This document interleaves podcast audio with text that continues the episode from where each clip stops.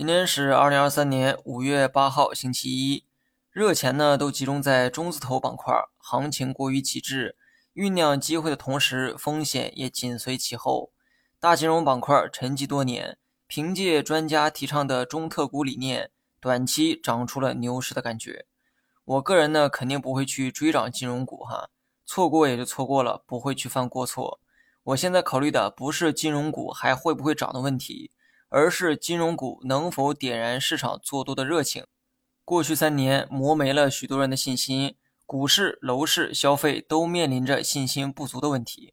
如果在股市这个层面通过金融股的刺激恢复投资者的信心，那么其他方面的信心也有望连带改善。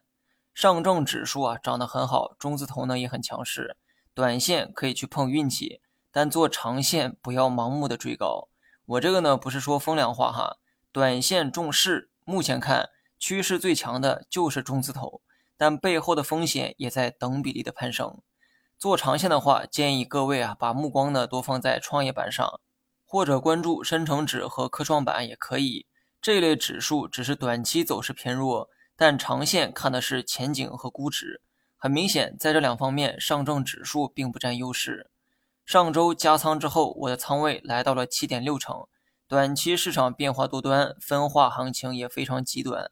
但我对市场长期看涨的这个观点始终未变。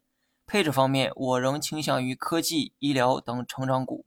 要买就买前景最好的，买涨的最好的可不是我的投资风格。